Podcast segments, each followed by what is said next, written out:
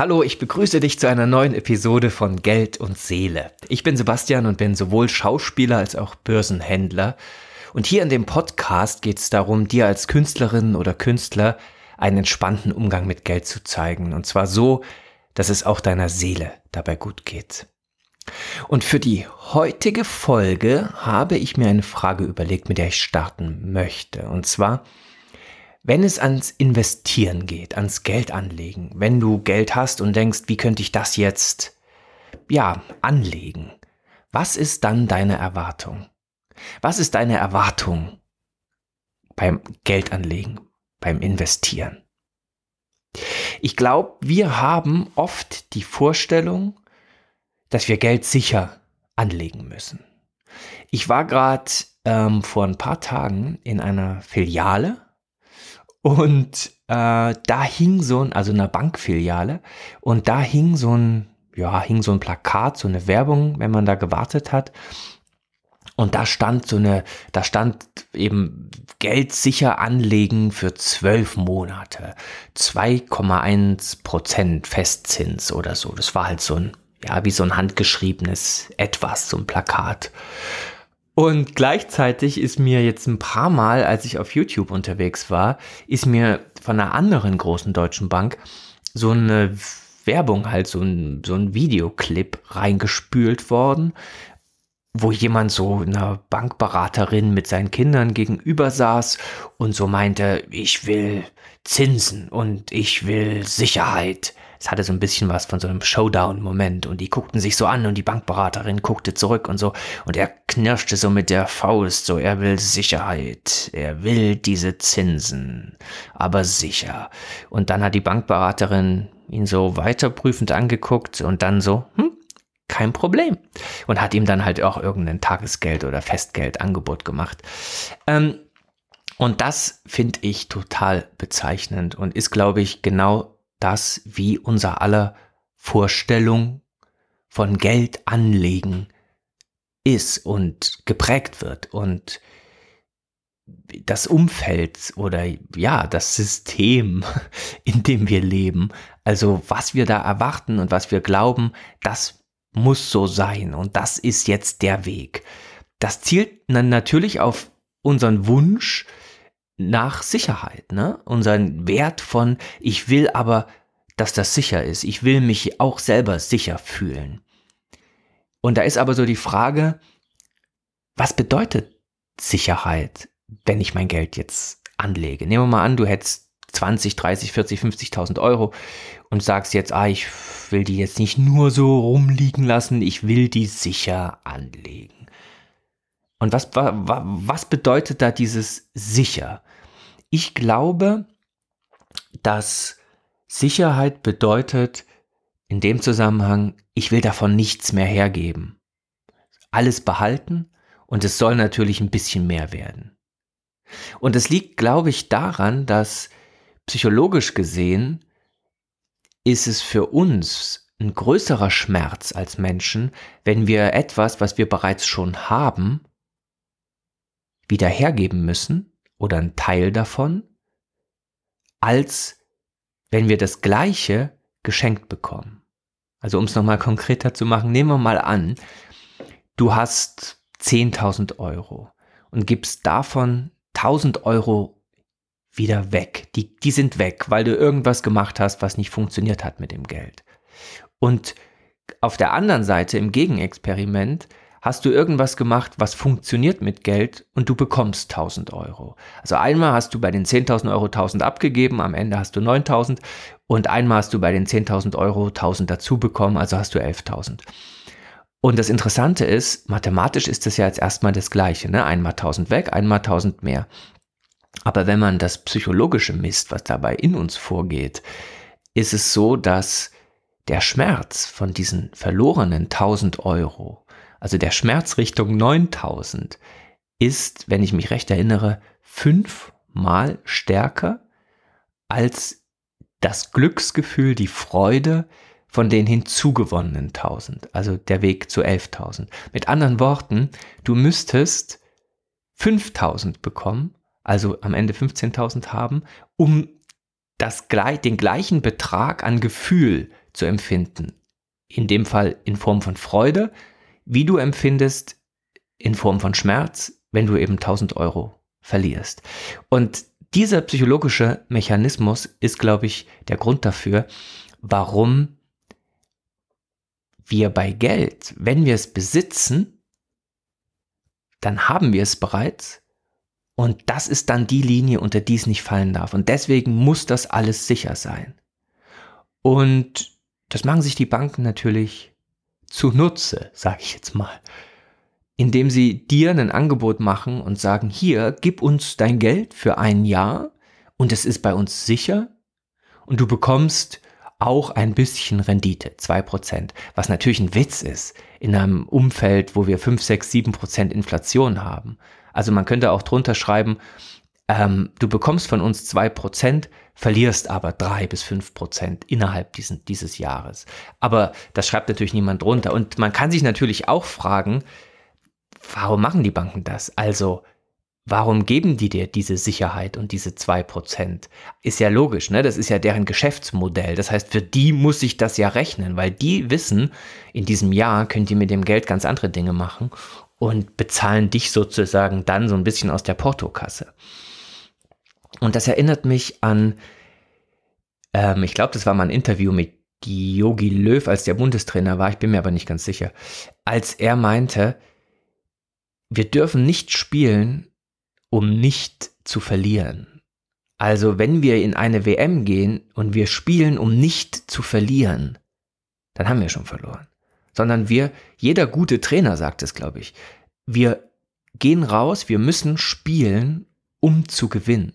Und das ist ein Riesenunterschied, ob du spielst, um nicht zu verlieren, oder ob du spielst, um zu gewinnen. Und die Bank spielt, um zu gewinnen. Du spielst, um nicht zu verlieren, wenn du nur nach Sicherheit gehst. Und ich meine, du kannst ja mal so dein Umfeld scannen, dich selber, aber auch so dein Umfeld, deine Eltern vielleicht oder auch Geschwister oder Freunde oder Kollegen. Aber ich glaube, Eltern sind da auch ein ganz guter ähm, Weg. Und kannst ja mal gucken, wie die so das Thema Sicherheit und Geld in Beziehung setzen. Also was wollen die, können die damit leben, dass Geld schwankt? Oder ist eher so, dass darf auf keinen Fall Schwankungen haben und es darf auf keinen Fall weniger werden? Was ja auch total nachvollziehbar ist, weil durch Lohnarbeit haben wir ja das Geld, was wir bekommen, wenn wir jetzt nicht geerbt haben, haben wir ja durch unsere Lebenszeit, durch unsere Arbeitszeit getauscht und bekommen. Und natürlich möchte davon niemand wieder was hergeben. Ähm, das Problem ist aber, das merkst du ja vielleicht, als ich dir das jetzt mal kurz durchgerechnet habe, mit diesen 2% ein Jahr anlegen, wenn du bei Geld nach, dich nur nach dieser Sicherheit ähm, richtest und nur daran orientierst, ist das ein Weg, der im Grunde auf der Stelle tritt. Du kommst da nicht voran. Du hältst am Status quo fest. Und wenn du Pech hast, wird es sogar trotzdem weniger, ohne dass du es so richtig checkst. Und da ist jetzt so die Frage, okay, wenn das jetzt nicht so richtig attraktiv ist, wie könnte man vielleicht dann auf das Thema Geld blicken und auf das Thema Investieren blicken, auf das Thema Anlegen blicken, aber auch auf das Thema Geld an sich, weil ich glaube, das hat, spielt auch damit rein, wie wir Geld verdienen durch unsere Arbeit. Und da ist mir in einem Buch, was ich gelesen habe, vor, keine Ahnung, einiger Zeit schon, das war ein Quantenmechaniker und der hat so über dieses ganze Phänomen der Quantenphysik, Quantenmechanik geschrieben. Hast du garantiert auch schon von gehört oder Bücher gelesen, gibt's ja auch viele. Ich habe auch da einige gelesen, weil das natürlich ein spannendes Forschungsfeld ist und weil es ja auch unsere Realität, so wie wir sie erleben und wahrnehmen, total aushebelt. Aber da stand ein Satz drin, der hat bei mir, der ist so der hat bei mir so eingeschlagen, dass ich dachte, wow, das ist im Grunde Weisheit pur. Und das ist ein ganz, ganz, ganz schlichter Satz. Und der lautete sinngemäß, das Geheimnis des Universums ist eine Mischung aus Plan und Spiel. Und ich habe das gelesen und es hat richtig so Klong gemacht. Das hätte ich mir jemand so eine Kopfnuss auf den Kopf gegeben. Ich dachte so, krass. Wie geil ist das denn? Wie wahr ist das denn? Und fing so an, dass du auf meine Lebensbereiche so abzuchecken mit meinen Lebensbereichen und so zu gucken, ist es da so? Ist es da so?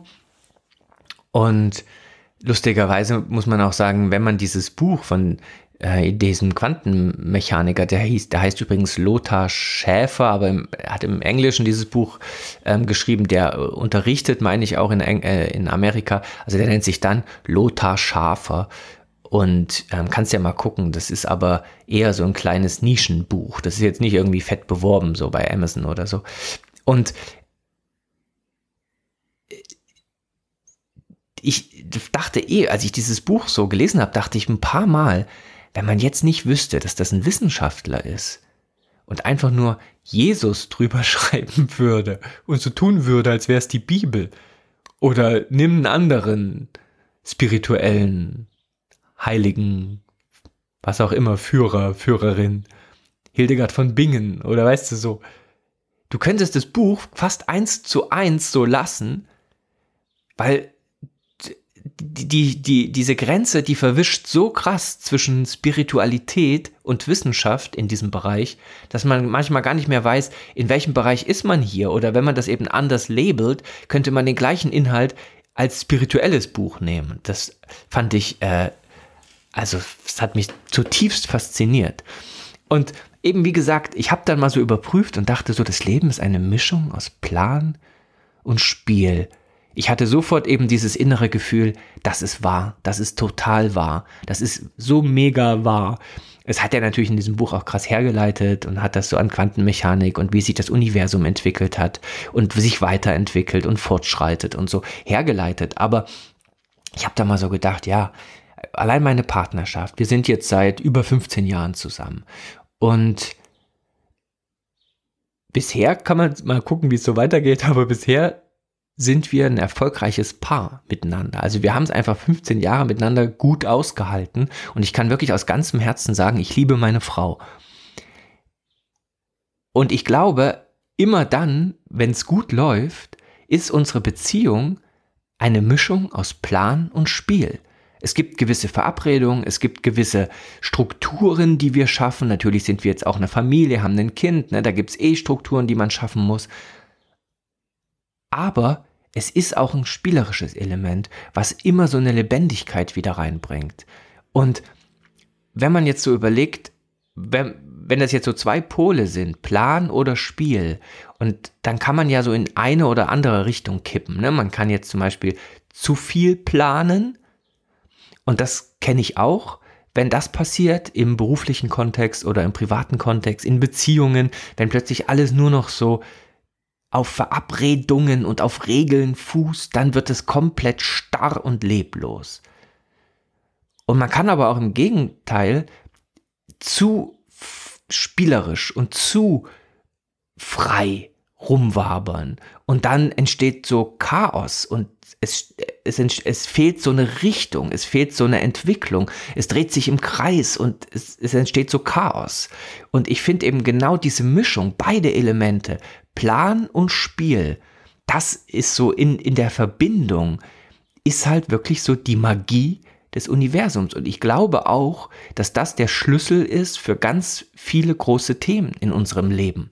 Also eben Partnerschaft. Wie kann ich da eine Mischung aus Plan und Spiel reinbekommen? Oder auch mein kreatives Schaffen und vielleicht auch dein kreatives Schaffen ist sicher, wenn es gut funktioniert, in guten Momenten auch eine Mischung aus Plan und Spiel. Ich meine, bei mir ist ja offensichtlich, wenn ich jetzt was drehe, ne, da gibt's das Drehbuch, das ist ja ein totaler Plan, wie die Szenen geplant sind, wie die Story geplant ist. Ähm, dann ist natürlich mein Plan, mich vorzubereiten, die Sachen zu lernen.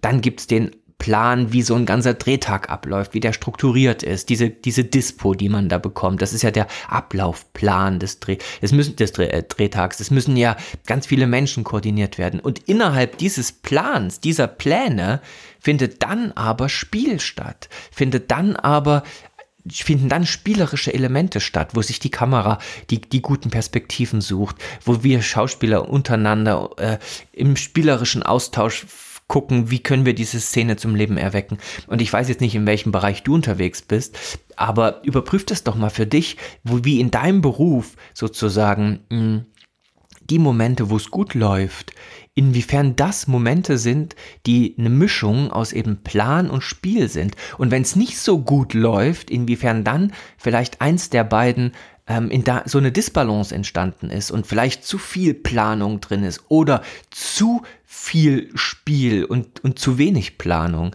Und für mich ist es auch ein totales ähm, ja, Rezept für Erfolg. Also auf so einer Master-Ebene zu sagen, wie kriege ich hier eine Mischung aus Plan und Spiel rein? Und es ist eben auch ein totaler Zugang zu Geld, den wir so überhaupt nicht ähm, mit gelernt kriegen oder vermittelt bekommen. Nämlich auch Geld, erfolgreicher Umgang mit Geld ist eine Mischung aus Plan und Spiel. Und klar, da gibt es dann so diese, diese Sätze, die man so kennt oder die man vielleicht auch verinnerlicht hat, so mit Geld spielt man nicht, das ist eine ernste Sache. Oder auch so, ja, der hat ja sein Geld an der Börse verzockt. Ah, du zockst an der Börse. Das sind ja auch so abwertende Kommentare. Also habe ich auch schon gehört. Na, wieder an der Börse gezockt, ähm, wo sozusagen dieses Spielerische eben so mega übertrieben wird und ins Negative verkehrt. Also Geld ist scheinbar eine sehr, sehr, sehr ernste Sache. So glauben wir. Aber vielleicht ist sogar so ein Gedanke oder so ein Glaube wie Geld muss eine ernste Sache sein. Geld ist ernst. Vielleicht ist das sogar auf einer psychologischen Ebene der Grund, warum so Künstlertypen keinen Bock auf die Beschäftigung mit Geld haben. Ne? Also, dass sie dann, dass man dann so als künstlerischer Mensch so denkt, ah, das ist mir zu ernst, das ist mir zu langweilig, da ist ja überhaupt nichts Spielerisches drin. Und deswegen möchte ich dich einladen, doch mal diesem Gedanken in dir Raum zu geben, was wäre denn, wenn du dich Geld auch spielerisch nähern könntest? Und wenn das eine spielerische Angelegenheit wäre, wenn das eine Mischung wäre aus Plan und Spiel. Und ich kann sagen, für mich ist diese spielerische Haltung eine totale Befreiung es nimmt so dieses Existenzielle raus, dieses ohne Geld bin ich dem Untergang geweiht Ding, was ja im Geld auch drinsteckt in unserer Gesellschaft, die so gebaut ist, dass wir inzwischen ohne Geld in unserer Welt ähm, nicht lebensfähig sind. Und wenn wir kein Geld haben, dann müssen wir es eben in Form von Unterstützung bekommen, damit wir unsere Grundbedürfnisse, Miete, Essen, Klamotten halt decken können. Ne? Aber wenn man sagt, nee, Moment, stopp, ich lasse mich nicht ein auf dieses todernste Spiel, sondern für mich, ich möchte auch einen spielerischen Zugang zu Geld finden, dann habe ich die Erfahrung gemacht, dass das eine totale Befreiung ist. Weil alles, was spielerisch ist, ist, ja, ist lebendig, bekommt aber auch automatisch eine Leichtigkeit und bekommt so eine Kraft, die für mich ganz viel mit der Urkraft oder der Schaffenskraft, die eben in unserem Universum zugrunde liegt, zu tun hat. Und so, ein, so, eine spielerische Haltung mit Geld ist natürlich dann auch so eine Haltung von, dass man Geld sieht als etwas, was mit Geben und Bekommen zu tun hat. Ich gebe Geld, ich bekomme Geld, ich gebe Geld, ich bekomme Geld. Ne? Und da geht es natürlich darum, Risiken und Chancen abzuwägen und ins Verhältnis miteinander zu setzen. Also es geht da nicht um so eine blauäugige äh, Verspieltheit, die ähm, komplett planlos dann in dem Fall halt ist. Und wenn man das jetzt zum Beispiel auf die Börse bezieht, dann geht es darum, dass man sagt, nicht der einzelne Trade ist entscheidend, sondern es geht darum, es geht darum, die Serie von Trades in den Fokus zu nehmen. Und da sind wir beim Thema Wahrscheinlichkeiten. Also gibt es irgendeine Möglichkeit, Wahrscheinlichkeiten zu ermitteln, die bei einer Serie von mehreren Trades an der Börse die Wahrscheinlichkeit haben, dass unterm Strich ein Gewinn rauskommt. Und dann ist egal, ob einzelne Trades Verlierer sind. Es werden immer einzelne Trades Verlierer sein. Du kannst nicht an so einem Ort wie der Börse, also diesem riesen mega Finanzmarktplatz, kannst du nicht agieren und spielen, ich sage es jetzt mal mit Absicht, ohne auch zwischendurch zu verlieren. Und das, da sind wir wieder bei dieser Angst, ne? Von ich will aber Sicherheit, ich will aber nichts von dem, was ich habe, hergeben. Und deswegen gehen wir zur Bank und sagen, ja, ich will mein Geld für ein Jahr hier parken und gib mir die zwei Prozent. Und ah, dann bin ich aus diesem, aus diesem unsicheren Ding raus. Ähm, aber es hilft eben auch die Börse als ein Spiel zu sehen und sich darauf einzulassen, zu sagen, ja, ich spiele. Ich setze hier Spiele auf. Wie so ein Pokerspieler oder bei einem Kartenspiel. Und dann kriegt das, also wenn man, sage ich jetzt mal, mit Leuten darüber redet, die sich über Geld noch nicht so richtig Gedanken gemacht haben und da eher ihren Reflexen folgen, ist man sofort in einer ganz schwierigen Diskussion, weil man dann immer mit diesem Ernst und Verantwortung konfrontiert wird. Aber wenn man mit Leuten redet, die darüber sich schon Gedanken gemacht haben und die gemerkt haben, dass das ein sehr wohl attraktiver und vielleicht auch auf eine Art ein natürlicherer Weg Richtung Geld verdienen ist, dann, also mit, bei solchen Leuten merkt man immer, dass dieses spielerische Element sehr wohl vorkommt oder auch gepflegt wird oder eben auch regelrecht umarmt wird. Und wichtig ist da aber zu wissen, das geht nicht um Lotto. Lotto ist ja so dieses Versprechen oder das Spiel. Lotto ist ja es geht um das eine große Ding. Ich spiele hier mein Leben lang und nehme mein Leben lang immer wieder Verluste in Kauf. Dumm, der Zettel, der Zettel ist nicht, ist nicht, der Tippschein ist nicht, ist nicht. Ah, ja, kommt mal 100 rein, aber zählt nicht, ist nicht, ist nicht. Weil ich will die Million. Also das eine große Ding. Und das ist eine komplett andere Erwartung und hat, das ist eben überhaupt nicht das, was professionelles Agieren an der Börse meint. Da geht es überhaupt nicht um das eine große Ding. Da geht's nicht um den einen großen Trade. Da geht's nicht um das, ey, welche Aktie soll ich denn jetzt kaufen, damit ich in einem halben Jahr die Verdopplung habe? Das sind wirklich Fragen, mit denen ich, wenn ich jetzt im Freundesbekannteskreis unter Kollegen und so, wenn wir da über Börse reden und kriegen dann mit, ah, du hast irgendwie eine Börsenausbildung, agierst auf professionellerem Niveau an der Börse. Du, kannst du mir eine Aktie empfehlen?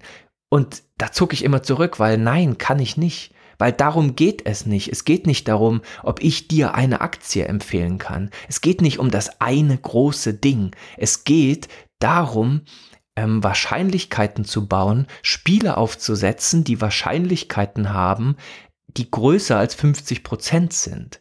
Und dann geht es um die Wiederholung und ähm, um die Reproduktion, man nennt das im Englischen ähm, Consistency, also um, um, um das Aufsetzen einer, einer Serie, in der Einzelspiele Verlierer sind, aber die Serie unterm Strich Gewinne abwirft. Und diese Regelmäßigkeit, dieses Wiederholen, das ist der Schlüssel zum erfolgreichen Agieren an der Börse und nicht die eine Anlage, die eine, der Aktientipp, der ganze gehypte Scheiß, so, der so im Internet auch unterwegs ist, das ist alles Marketing, das ist nicht professionelles Agieren an der Börse. Ähm, und deswegen ist es, wenn du jetzt schon zum, wenn du jetzt jemand bist, der schon so ein bisschen in diese ganze Börsenphilosophie eingetaucht bist, dann bist du garantiert schon damit konfrontiert worden, dass man sich einen Plan machen soll, einen Trading-Plan. Und das ist genau der Grund, warum das immer gesagt wird und warum diese Trading-Pläne so wichtig sind oder so notwendig sind, weil nur ein Trading-Plan fokussiert dich auf das Verfolgen oder auf das Spielen einer ganzen Serie. Im Fußball ist es ja auch eine ganze Saison, die man spielt. Er sagt ja auch irgendwie jeder Fußballer, wenn man so Interviews hört, ja, es geht nicht, wir haben heute zwar gewonnen, aber es geht nicht um das einzelne Spiel, es geht um die ganze Saison und es geht um diese Stabilität in der Saison, weil die wissen alle, die professionell spielen, wissen, dass es um diese Serien geht, um Denken in Saisons geht und nicht um einzelne Spiele. Aber so, ich sag mal, Amateure werden immer verleitet, in einzelnen Spielen zu denken. Oh, wir haben ja das Spiel hochgewonnen. Oh, ich will den Lottogewinn machen.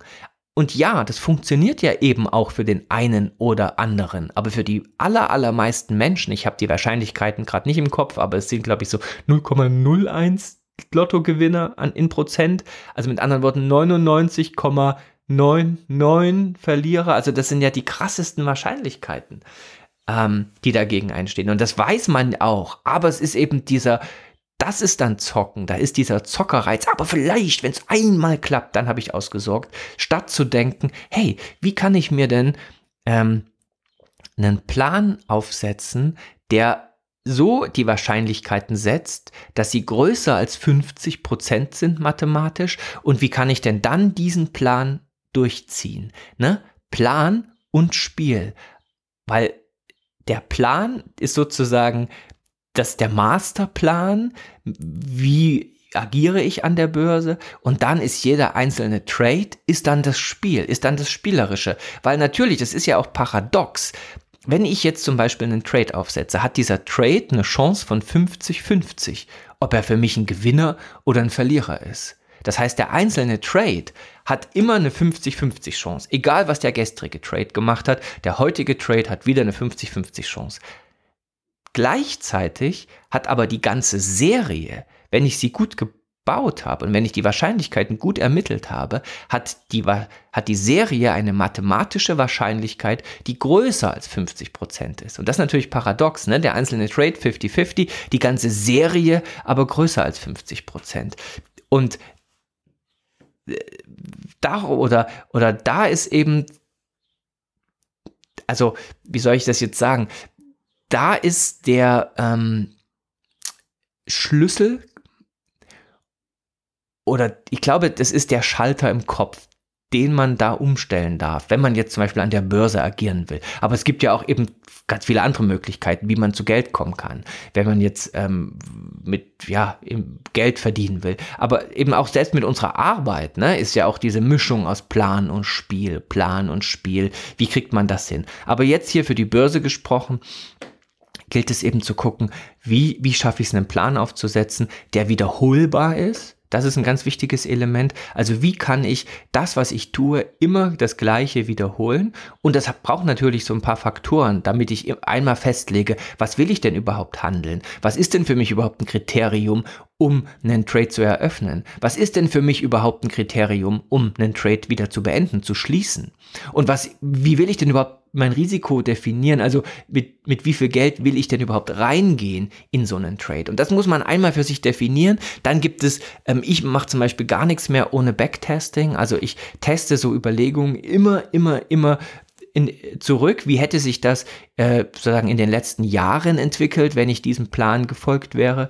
Und wenn ich sehe, ah, das ist eine Wahrscheinlichkeit, die ist über 50 Prozent, das ist profitabel, dann setze ich das um. Und es gibt zum Beispiel bei mir in meinem Leben einen Trading-Plan, dem ich, dem, ich folge, den ich verfolge. Äh, das heißt für mich, dass ich jeden Tag da einen Trade aufsetze in diesem Plan und eben nach und nach und nach da Gewinne mache. Und ich bin da jetzt, ich habe da gerade eine Firma gegründet, eine GmbH, in der ich trade, habe dafür die ein neues Depot aufgesetzt und habe da jetzt eine richtig gute, in den letzten zwei Monaten äh, über 15% Rendite erwirtschaftet, wohl wissend aber, dass jeder einzelne Trade mir auch wieder einen großen Teil davon wegnehmen kann. Also immer dieses spielerische zu sagen, okay, heute setze ich jetzt den Trade auf, ich weiß nicht, wie es ausgeht, ich bin auch bereit, davon wieder was abzugeben, aber Dadurch bekomme ich unterm Strich eine Rendite, die eben deutlich höher ist, als wenn ich jetzt mein Geld zur Bank bringe und das für zwei Prozent anlege. Und da ist natürlich so die Frage, wenn man sich auf dieses spielerische Element einlässt, heißt es dann, dass ich dann die Unsicherheit, die das Spielerische enthält, leugne? Nein, das heißt es nämlich nicht. Die Unsicherheit ist sogar Teil. Das ist wie Teil der Spielregel. Man kann das als Teil der Spielregel verstehen. Man kann nicht von einem spielerischen mh, hm, Setting sprechen, ohne dass da Unsicherheit enthalten ist. Weil wenn keine Unsicherheit enthalten wäre, dann wäre ja der Ausgang gewiss, dann wäre das Spielerische rausgenommen. Dann wäre ich wieder in der Gewissheit, das, was sozusagen landläufig die Menschen und die Leute anstreben, wenn sie überlegen, wie könnte ich mein Geld anlegen. Und da gibt es ein Zitat von Picasso, ähm, das ist ein bisschen so ein längeres Zitat, da geht es um Kunst und da ist so ein Satz drin, ähm, der heißt Geborgen sein im Ungewissen. Und ich glaube, das ist total der Schlüssel, um sich zu, für sich einen Weg zu finden, wie man diese Mischung aus Plan und Spiel hinbekommt, indem man eben nicht die Unsicherheit leugnet, sondern indem man sich, indem man es sich in diesem Ungewissen geborgen macht. Und das heißt dann zum Beispiel ganz konkret für mich, dass wenn ich, bevor ich jetzt einen neuen Trade aufsetze, gilt es, dass ich mich immer wieder auch leer mache innerlich und sage, ja, es kann jetzt wieder 50-50 der Ausgang kommen, wie er will und kann sein, dass ich heute Abend weniger Geld habe, als ich heute Morgen hatte in dem Depot. Und trotzdem geht es darum, wie fühlt sich das an? Kann ich mich in dieser Ungewissheit geborgen fühlen? Und das hat natürlich was, also da kommt man dann irgendwann zu so einem Zen-Denken, beziehungsweise merkt man, dass diese ganze Zen-Haltung und dass man dafür sich viel rausholen kann, weil das ist ja die Essenz von Zen, eben nicht anzuhaften und in dem Fall auch nicht am Geld anzuhaften, es immer wieder herzugeben, zu sehen, dass die ganze Welt eine unsichere ist, eine volatile ist, dass es um einen herum fluktuiert, dass es schwankt und in diesem Schwanken und, und Wanken im Inneren halt äh, seine Stabilität zu finden. Und da entwickelt oder ich glaube, das ist so ein Weg, dass man da auch so eine innere Einstellung entwickelt oder fast wie so eine innere Weisheit entwickeln kann, ähm, Gunther Schmidt, ein ähm, Psychotherapeut zur Hypnose, eine ziemliche Koryphäe in seinem Gebiet, hat da mal in einem Vortrag gesagt, wir sollten, um mit dieser, um mit der Unsicherheit der Welt klarzukommen, sollten wir Kompetenzen als Reisende entwickeln. Und das finde ich ein total schönes Bild. Ähm, denn das ist ja irgendwie, auch eben wenn man es jetzt auf Geld bezieht, ne, sein Kommen und es ist ein Gehen dann. Und es ist ein Verlieren, es ist ein Gewinnen. Also kurz, es ist ein Fließen. Es fließt zu mir, es fließt von mir weg, es fließt zu mir, es fließt äh, von, von mir weg. Und da gilt es halt, das ist wie eine Reise, die ich dadurch laufe mit, mit, mit meinem Geld. Und da gilt es eben, Kompetenzen als Reisende zu entwickeln und nicht Kompetenzen als Sesshafte zu entwickeln. Wir sitzen auf unserem Geld. Das ist so ein komisches Midas-Ding. Sitzen, sitzen, sitzen, festhalten, festhalten, festhalten, anhaften, anhaften, anhaften. Aber eben nicht dieses auf einer Reise sein und auch das Geld wieder in den Fluss zu bringen, äh, da wo es auch herkommt, wieder reinzugeben. Und ähm, es ist im Grunde, und das meinte der Gunther Schmidt auch in dem Vortrag, als er mal surfen war, hat er versucht, draußen auf der Welle das zu machen, was man irgendwie an Land macht. Er hat versucht, so, so, so fest zu sein und so eine Stabilität unter sich zu bekommen, ist natürlich ständig ins Wasser gefallen und hat dann irgendwann gemerkt, dass es darum geht, immer wieder natürlich dieses Brett, dieses Board auszubalancieren. Also, dass man im Grunde Stabilität da auf so einem Wasser, auf so einer Welle erreicht durch ständige Instabilität. Und das ist dann, was da entsteht, das ist eine dynamische Art der Stabilität. Und das ist der Punkt, auf den ich hier hinaus will. Es geht nämlich nicht darum, wenn man jetzt mal auf diese Bankenwerbung zurückkommt, die man eben am Bankschalter in der Filiale sieht, die man eingespielt bekommt durch Clips, ähm, es geht nicht darum, Sicherheit in, in sein Geld zu, zu bringen, indem man es einfriert. Weil nichts anderes ist das in meinen Augen, wenn man das Geld jetzt auf so ein Festgeld bringt und für ein Jahr der Bank gibt und sagt, ich darf auch erst in einem Jahr wieder an das Geld ran und in der Zeit gibst du mir zwei Prozent, liebe Bank, oh, vielen Dank, ähm, dann friere ich das Geld ein. Und das ist aber eine Scheinsicherheit. Weil, wie gesagt, ne, wir haben Inflation und die Frage ist, was geht mir da verloren? Habe ich dann nach einem Jahr überhaupt noch das gleiche Geld oder habe ich am Ende vielleicht sogar weniger? Oder bin ich am Ende plus minus null? Ich habe gar nichts davon. Aber die Bank nutzt das Geld die ganze Zeit. Oder ist es eben, statt es einzufrieren, gelingt es mir, mich zu entscheiden, mich mit meinem Geld in die Unsicherheit zu begeben und dadurch in dieser Unsicherheit eine dynamische Stabilität zu entwickeln. Und das ist für mich zum Beispiel eben das Investieren an der Börse ist, ein, ist das Entwickeln einer dynamischen Stabilität, die natürlich auch zeitweise Verluste produziert. Davon ist man nicht gefeit. Niemand, der an der Börse agiert. Und die vielleicht ganz interessante oder ganz gute Nachricht ist aber, ich sag mal so, Künstlertypen denken ja immer, ah nee, Geld, das ist was für irgendwie Schlipsträger, das kann ich nicht und Börse sowieso nicht und so. Das Interessante ist, ich habe in einem Podcast-Interview von so zwei ähm, englischen Trading-Coaches gehört, dass die sich so unterhalten haben und meinten, die Leute, die so aus Behörden kommen und dann an die Börse gehen, also so aus Behördenberufen oder auch BWL studiert haben, tun sich oft schwer mit der Realität an der Börse. Und die Beobachtung von diesen beiden Trading Coaches ist, wo hingegen Leute, die so aus performativen Berufen kommen, Sportlerberufe, aber auch künstlerische Berufe, die tun sich oft leichter und sind oft erfolgreicher an der Börse. Und es scheint, als hätten so performative, künstlerische Berufe, hätten da irgendwie einen Vorteil, weil es eben bei dieser Psychologie, weil sie vielleicht, könnte jetzt eine Vermutung sein, vielleicht haben wir Künstlertypen einen ähm, selbstverständlicheren Zugang zu dem Spielen und, und wissen auch, dass Spielen auch was sehr Ernstes sein kann. Also wir nehmen ja unsere Spiele im berufli beruflichen Umfeld ernst und gleichzeitig ist es aber spielerisch und ich, ähm, der, der, der, ich glaube, es kann auch sein, weil zum Beispiel ähm, die, was BWLer, glaube ich,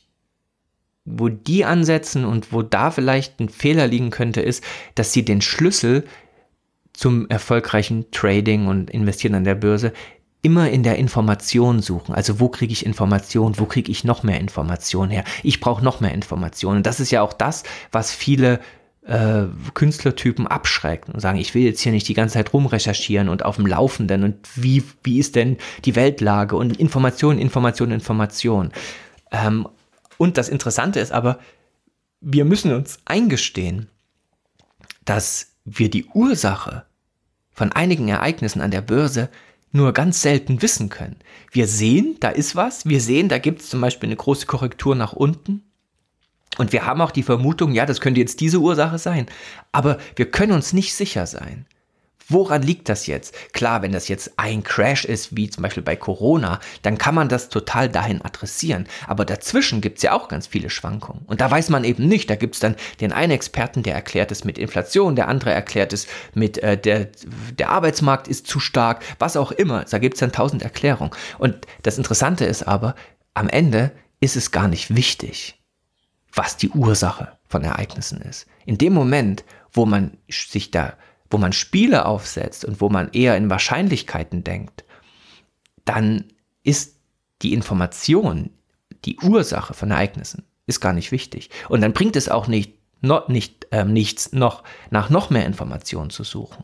Und das könnte meiner Meinung nach der Schlüssel sein, warum so performative künstlerische Berufe ein besseres Händchen und eine höhere Erfolgswahrscheinlichkeit sogar an der Börse haben, wenn sie sich auf dieses spielerische Element einlassen und innerhalb eines Planes dann spielerisch agieren können und das psychologisch eben auch aushalten. Und da möchte ich dich eben jetzt einladen, frag dich doch mal, kannst du dir vorstellen, ein spielerisches Element in das Thema Geld reinzubringen? Und kannst du dir auch vorstellen, beim Thema Geld dann nicht zu spielen, um nicht zu verlieren, sondern um zu spielen, um zu gewinnen. Ja, ich hoffe, du konntest meinen Überlegungen folgen. Ich habe zwischendurch ein bisschen Mühe gehabt, das zu greifen. Das ist manchmal gar nicht so einfach, äh, wenn man so weiß, in die, da will ich hin und sich dann so zu wissen, wie, wie, wie greife ich das jetzt, dass das irgendwie scharf formuliert ist und nachvollziehbar ist. Also ich hoffe, du konntest dem folgen. Und das ist natürlich einerseits herausfordernd, wenn man sich auf sowas Spielerisches einlässt, weil es eben psychologisch ein in den Bereich von Unsicherheit bewusst hineinführt und diese, und diese Unsicherheit nicht scheinbar durch Einfrieren ausklammert. Es ist eben herausfordernd, sich dann geborgen zu fühlen, geborgen zu machen im Ungewissen. Aber andererseits erlebe ich es als totale Befreiung, weil dieses spielerische Element also ich finde, einen so richtig aufatmen lässt und ähm, diese, diese Ernsthaftigkeit und existenzielle, existenzielle Not da so rausnimmt. Also schau doch mal, ob du beim Thema Geld und vielleicht auch in anderen wichtigen Bereichen deines Lebens eine Mischung aus Plan und Spiel hinbekommst und ob du dann die Unsicherheit, die da entsteht, ob du die irgendwie umarmen kannst, so, als, als ob du eine Geborgenheit, ein Geborgensein im Ungewissen entwickeln kannst. Gut, das war's für heute. Wenn dir die Folge gefallen hat und wenn du jemand kennst, wo du denkst, Mensch, für den könnte das auch echt interessant sein, dann leitet das ihm doch oder ihr jetzt gleich weiter. Es gibt ja diesen Podcast-Apps immer die Möglichkeit, auf Teilen zu gehen und dann direkt das jemandem zu schicken. Mach das, weil ich glaube, das ist ganz wichtiges, elementares Wissen unter dem Motto, mit welcher Erwartungshaltung gehe ich eigentlich an das Thema Geld ran? Und wie komme ich aus diesem Gefühl, aus diesem Problem raus, dass ich irgendwie immer nur auf der Stelle trete? Klar, wenn du Geld einfrierst für zwei Prozent im Jahr, dann trittst du natürlich auf der Stelle, da passiert ja nichts. Ähm, Genau, also dann schnapp dir die Podcast-App und leitest gleich weiter. Und ansonsten wünsche ich dir natürlich ein gutes und ein spielerisches Gelingen innerhalb deines Masterplanes. In diesem Sinne, bis zum nächsten Mal, mach's gut.